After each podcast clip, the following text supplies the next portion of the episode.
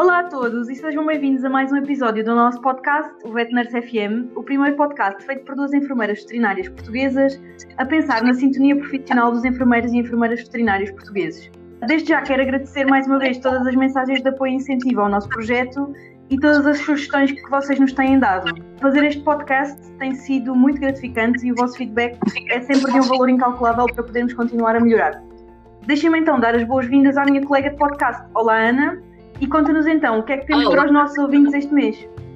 Olá, Sandra, bom dia, bom dia a todos, bem-vindos a já esta rubrica mensal, que a verdade é que já nem passamos sem ela, não é? O tema de, deste mês toca-nos muito, não é? Principalmente à Sandra e de uma forma muito direta e a mim de uma forma muito indireta, uh, mas são os meus amores que, que sofrem. O tema de hoje é emigrar ou ficar. É saber se realmente vale a pena sair do nosso país em busca de melhores condições, de outros desafios e ao mesmo tempo saber o que é que deixa para trás. Essa balança de, de emoções. Uh, é isto que vamos falar hoje. Sandra, queres começar tu? Exatamente, como a Ana diz, um, este é um tema que me toca particularmente, não é? Porque eu saí do país para exercer a minha profissão e, como sempre, eu vou optar por uh, vos dar uma abordagem baseada na minha experiência pessoal. Emigrar nunca foi algo que eu tivesse programado desde o início, foi uma coisa que aconteceu de forma espontânea e talvez pela minha incansável vontade de aprender e de ser sempre melhor na minha profissão, aliada à insatisfação com a minha situação profissional na altura porque eu na altura não tinha muitas perspectivas de progressão de carreira. Tudo isto começou com uma colega minha, que também é enfermeira veterinária e também é minha amiga, a Irina Knorr, que já tinha sido minha colega de curso em Elvas e com quem eu já tinha trabalhado durante quatro anos no Hospital da Faculdade de Medicina Veterinária em Lisboa, ou seja, nós já nos conhecemos desde o tempo da outra senhora, desde 2006, digamos assim. E já estava a trabalhar há cerca de um ano no hospital e ela já estava a trabalhar há cerca de um ano aqui no hospital onde nós hoje trabalhamos e incentivou-me a candidatar-me para, um, para, para ser enfermeira veterinária aqui. Enviei o meu currículo em dezembro de 2015, fiz depois uma entrevista em inglês pelo telefone com um dos diretores clínicos e acabei por ser convidada a visitar o hospital durante uma semana e envolver-me no seu dia a dia. Um, tendo acabado por vir em janeiro de 2016 e posteriormente, no final desta semana, fui convidada a ficar. Eh, como vocês devem imaginar, a minha decisão de ficar não foi tomada de anime leve. Tive de pensar muito bem e pesar muito bem os prós e os contras. Acabei por voltar para Portugal depois da, semana de experiência e remoí tudo durante duas semanas até finalmente comunicar a minha resposta no início de fevereiro de 2016. Claro que, uh, como pontos a favor, tinha a oportunidade de fazer aquilo que mais gosto, não é? Trabalhar exclusivamente com pacientes internados, uma melhor qualidade de vida, um horário extraordinariamente melhor, oportunidades de formação incríveis como nunca teria em Portugal, oportunidade de trabalhar com uma equipa multidisciplinar extremamente competente e um ambiente e ter um ambiente de trabalho familiar apesar de ser uma equipa enorme. Como pontos contra, não iria estar nunca mais a uma hora da minha cidade como estava quando morava em Lisboa e não podia visitar a minha família e os meus amigos nas folgas e teria de lidar com as saudades. Para além disso, iria ter de aprender uma língua muito difícil e iria ao fim e ao cabo sair da minha zona de conforto e arriscar muito. Por último, acabei por dizer que sim a esta aventura e comecei a trabalhar aqui em junho de 2016. E posso-vos dizer que ainda bem que arrisquei sair da minha zona de conforto, porque foi um processo que me fez crescer muito, não só como profissional, mas também como pessoa. Um, durante estes quatro anos e três meses aprendi uma nova língua que pensava ser impensável falar e que agora falo e compreendo, ainda que de forma algo imperfeita, não é? Porque é uma língua bastante difícil. E adaptei-me a um novo país, que é tão diferente do, do, do nosso, nos costumes e nas tradições. Acabei por viajar muito e fazer formação em vários locais na Europa, o que para mim só existia em sonhos antes de 2016 acabei por incentivar o meu namorado na altura e hoje marido, que também é enfermeiro veterinário, o Delfim, a candidatar-se também para trabalhar no hospital e hoje ele é meu colega e trabalha exclusivamente como enfermeiro na cirurgia. Enfim, passaram-se uma série de coisas boas durante estes 4 anos e 3 meses que eu nunca poderia imaginar e ainda bem que arrisquei vir para cá. Como vocês devem calcular, nem tudo são rosas, não é? Há dias maus em todo lado e neste caso principalmente devido às saudades de casa, porque não podemos abraçar os nossos sempre que queremos isso está reservado e reduzido a duas semanas por ano, se tivermos sorte, não é? E claro, tudo aquilo que se consegue em termos profissionais aqui não se consegue de imediato, tal como não se consegue em nenhuma parte do mundo. Existe muito trabalho, dedicação, compromisso, existe muito de nós, físico e psicologicamente, porque nada nos é dado de bandeja, tal como em qualquer outro lugar do mundo. E temos muito de provar diariamente que somos bons e é ainda mais exigente quando nós somos estrangeiros. E claro, uh, o entrave da língua, o alemão, que é uma língua que não é nada fácil, como por exemplo o inglês, e que acaba por nos dar muitas dores de cabeça. Para acabar, gostava de vos deixar uma nota positiva e gostava que a minha experiência vos servisse como uma inspiração para, para todos aqueles que nos ouvem.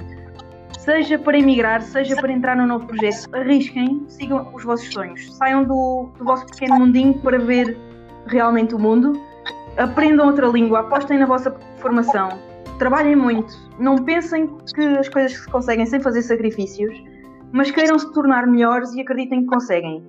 E acima de tudo, façam-no por vocês porque não vai haver mais ninguém que o faça por vocês. E é esta, eh, no fundo, a minha mensagem, Ana. Gostava muito de ouvir qual é, é a tua opinião sobre a imigração e gostava de saber eh, como é que tu vês a ida de, dos teus colegas e dos teus amigos para fora e como é que foi para ti experienciar isso.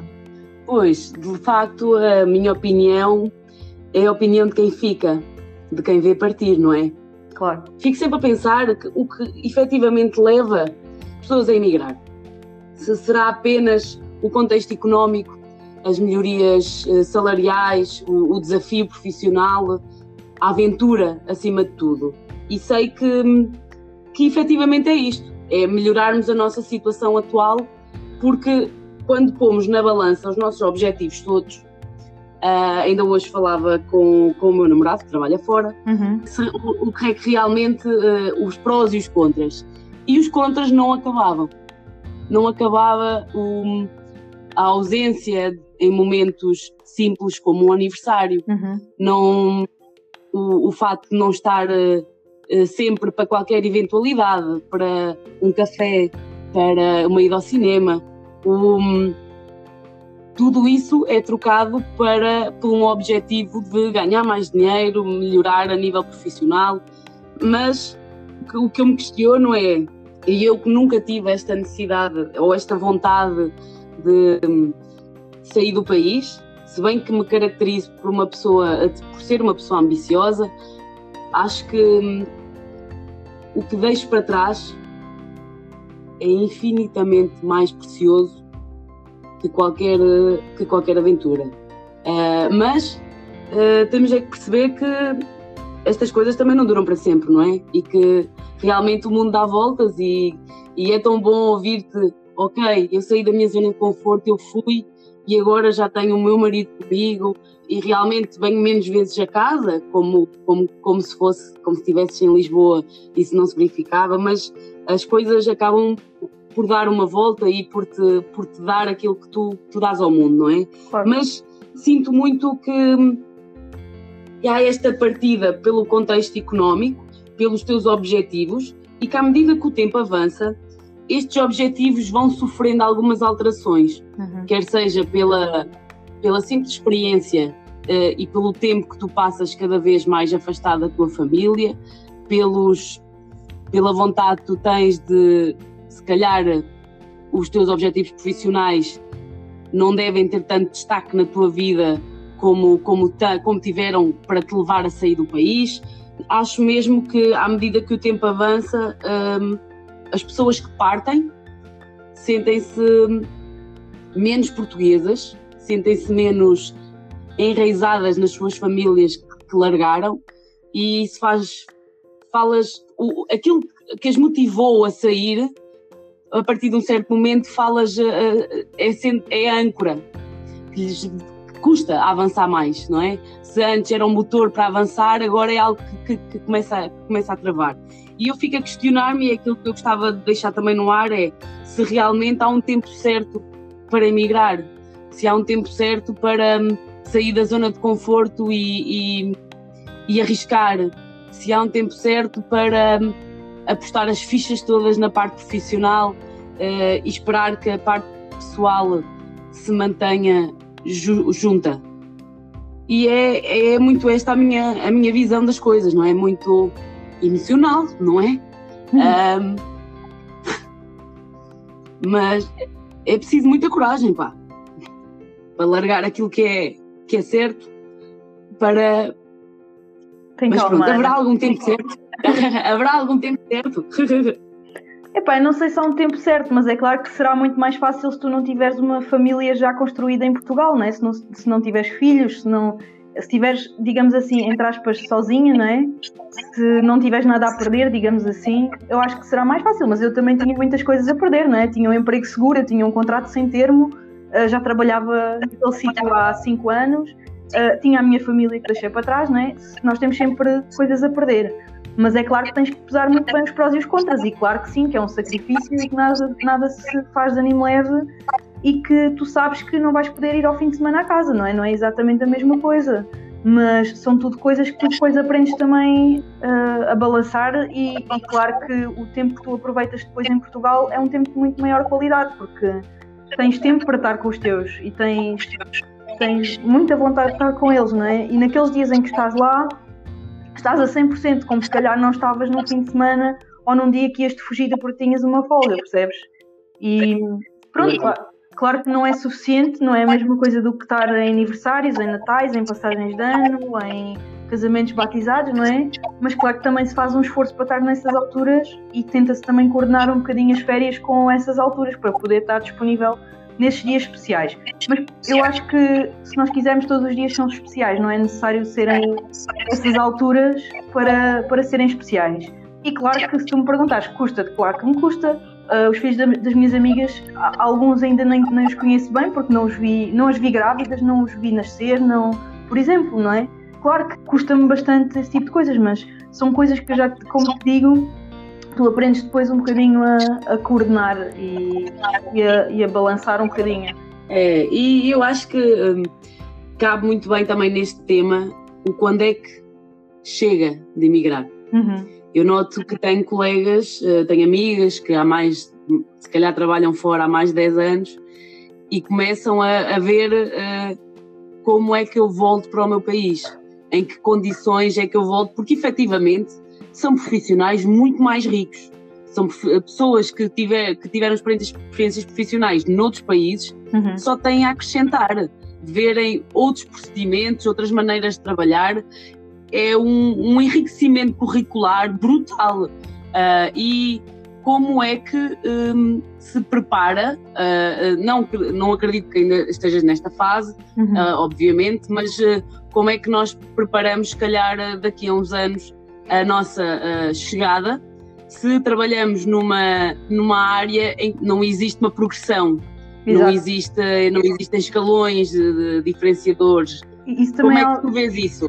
É algo que me preocupa e extremamente, não é? Porque se algum dia eu pensar em voltar, provavelmente não vou ser valorizada como sou valorizada aqui, não é? Uh, e não, não, não será reconhecida, se calhar, a minha experiência profissional mas eu espero que isso também seja uma evolução que exista em Portugal nos próximos anos. Eu acho que tem que ser essa a tendência, porque o papel do enfermeiro veterinário também não pode estagnar. Eu acho que se existe a profissão, temos que saber utilizar as pessoas, os profissionais em todas as suas vertentes. E se temos pessoas com muita experiência que podem trazer algo às empresas, tem que haver também um bocadinho de abertura por parte das entidades patronais, começar a valorizar as pessoas, começar a ser mais flexível nos horários, deixar as pessoas fazer os horários que mais lhes aproverem.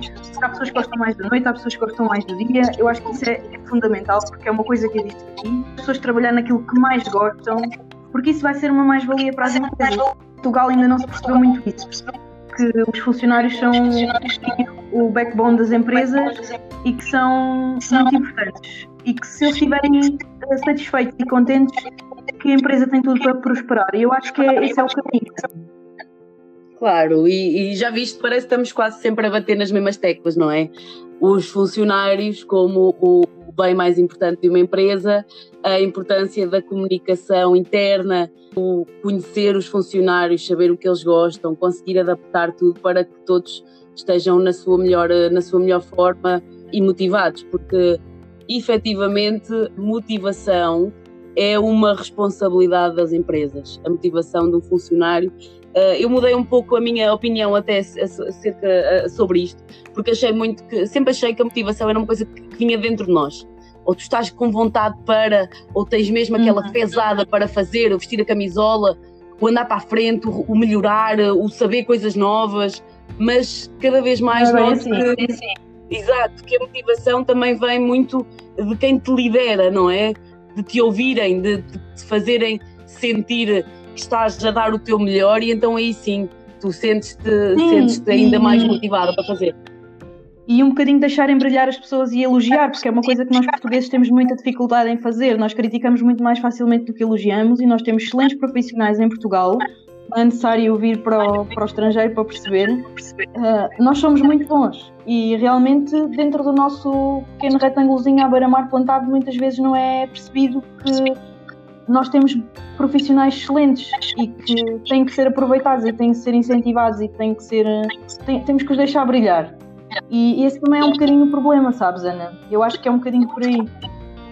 Muitas vezes, já viste, é, é com a imigração, é conhecer coisas novas, ou seja, o desenvolvimento profissional também vem, também traz o nosso desenvolvimento pessoal, não é?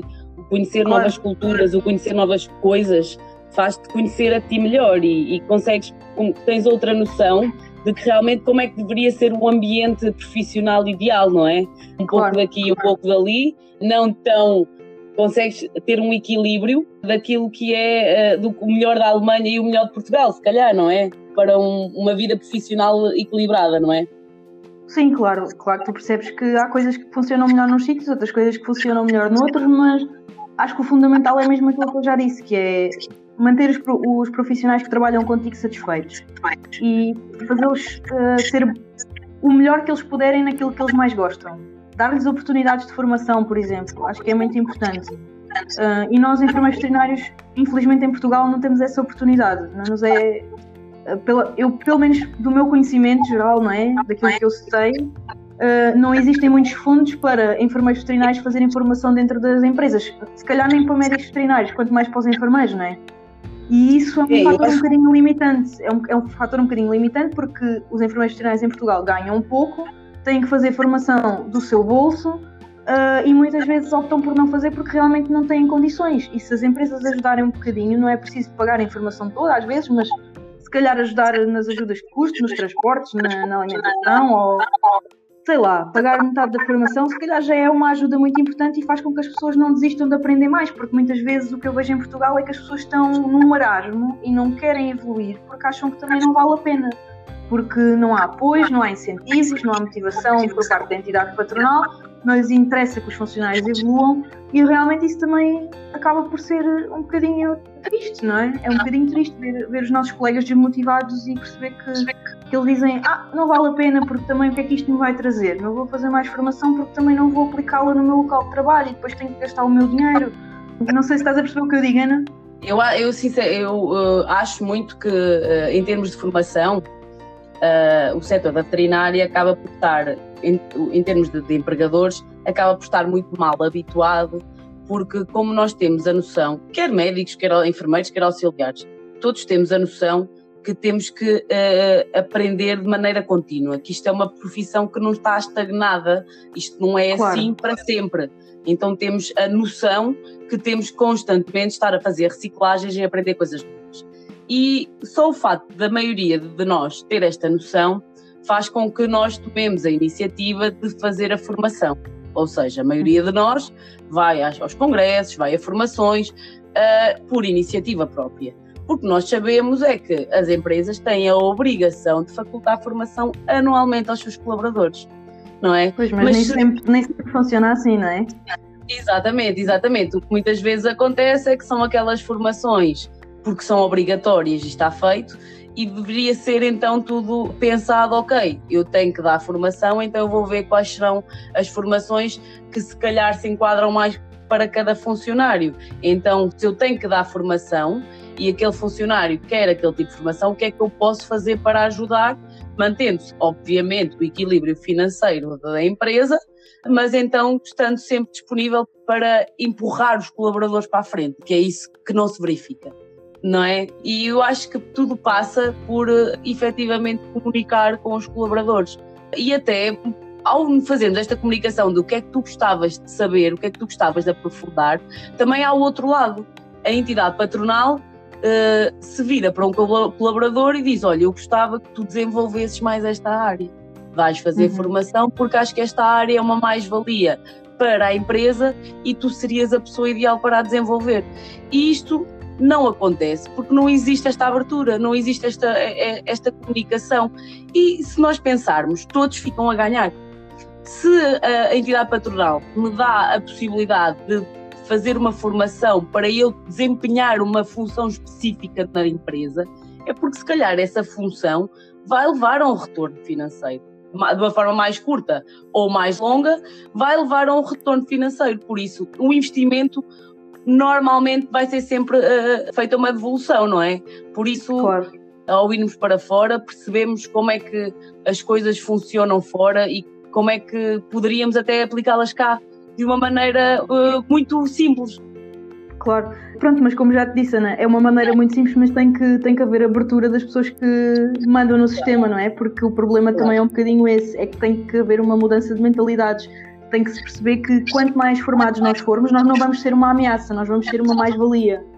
E muitas Exatamente. vezes não, isso, a percepção é outra, não é? É um bocadinho que, ah e tal, eles querem saber porque querem ser mini veterinários e não sei o quê. Não, nós somos enfermeiros, nós estamos nós lidamos diretamente com pacientes todos os dias e precisamos também de evoluir no nosso conhecimento para saber tratá-los da melhor forma. E também precisamos saber lidar com os clientes, também precisamos fazer formação em comunicação ou em marketing ou o que seja, não é? Porque muitas vezes estamos à frente das nossas recepções e somos a cara daquela empresa, por exemplo.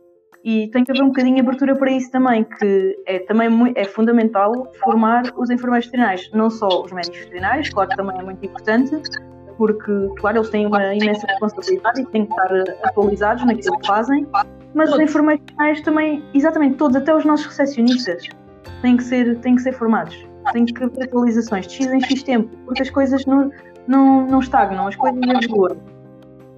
E nós temos que estar a par da evolução das coisas, porque senão somos passados para trás. E claro que isso, uh, em termos depois uh, de faturação, se calhar também se pode um bocadinho uh, refletir, não é? e também tem que ser pensado nesse aspecto. E eu acho que fundamentalmente é isso. E como tu dizes, é, nós aprendemos cá fora algumas coisas e depois queremos implementá-las no nosso país quando voltamos não sei, Ana, não sei se isso, se isso é, é possível e realmente também se calhar é isso que nos assusta e que nos um, às vezes impede um bocadinho de voltar, porque estamos habituados a um determinado, a um determinado standard de trabalho, determinado nível de ofertas de formação e que se calhar depois em Portugal não temos oportunidade de, de usufruir ou de. é que nem sequer há verbas para tal, não é? Porque o problema fundamental muitas vezes é a parte financeira e percebo perfeitamente quando os meus colegas me dizem eu gostava muito de fazer X ou Y de formação aqui ou ali, mas eu não tenho dinheiro para isso e também não há apoios, não é? é e é muito difícil, é muito difícil. É verdade, e acho que hum, o facto de termos uh, lá fora, mais cedo ou mais tarde, terão que voltar para nos enriquecer ainda mais a nós. É por isso que hum, sempre que falo sobre uh, as minhas pessoas que estão lá fora, para além de me encher de orgulho a coragem que tiveram, eu sei que elas estão-se a enriquecer a elas, mas que no final da corrida vão nos enriquecer a nós, os que ficaram, os que estavam com medo, tanto medo que não quiseram também fazer isso, os que nunca sentiram necessidade disso, os que vivem com os ses na cabeça, se eu for, o que é que vai acontecer, não é? Claro. Eu acho que estes corajosos, vocês corajosos que vão um dia vão voltar e vão voltar para um lugar que, que nos vai uh, ensinar a todos, motivar a todos e realmente ajudar a que a enfermagem veterinária seja cada vez mais a grande mais-valia dos nossos colegas emigrarem. E vice-versa, Ana, porque isto não é uma aprendizagem unidirecional, nós também aprendemos, iremos aprender se voltarmos algum dia com as pessoas que ficaram, porque apesar de apesar das pessoas terem ficado, muitas delas fazem esforços monstruosos todos os dias para se conseguir formar melhor e para conseguir aprender na mesma. E claro, nós aprendemos sempre os cursos, isto não é, não é uma coisa racional. Não acredito que uh, não haja pessoas que não estejam ao nível das pessoas que estão cá fora. Eu acho que há profissionais, como já disse, espetaculares em Portugal, não são é dadas oportunidades. Pronto, é basicamente isso.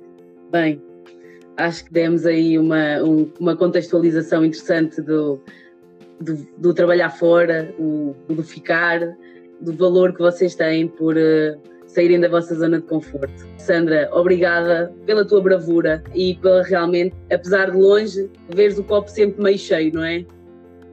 Tem que ser, Ana. Temos que pensar positivo, porque se pensarmos negativo não vamos para a frente, não é?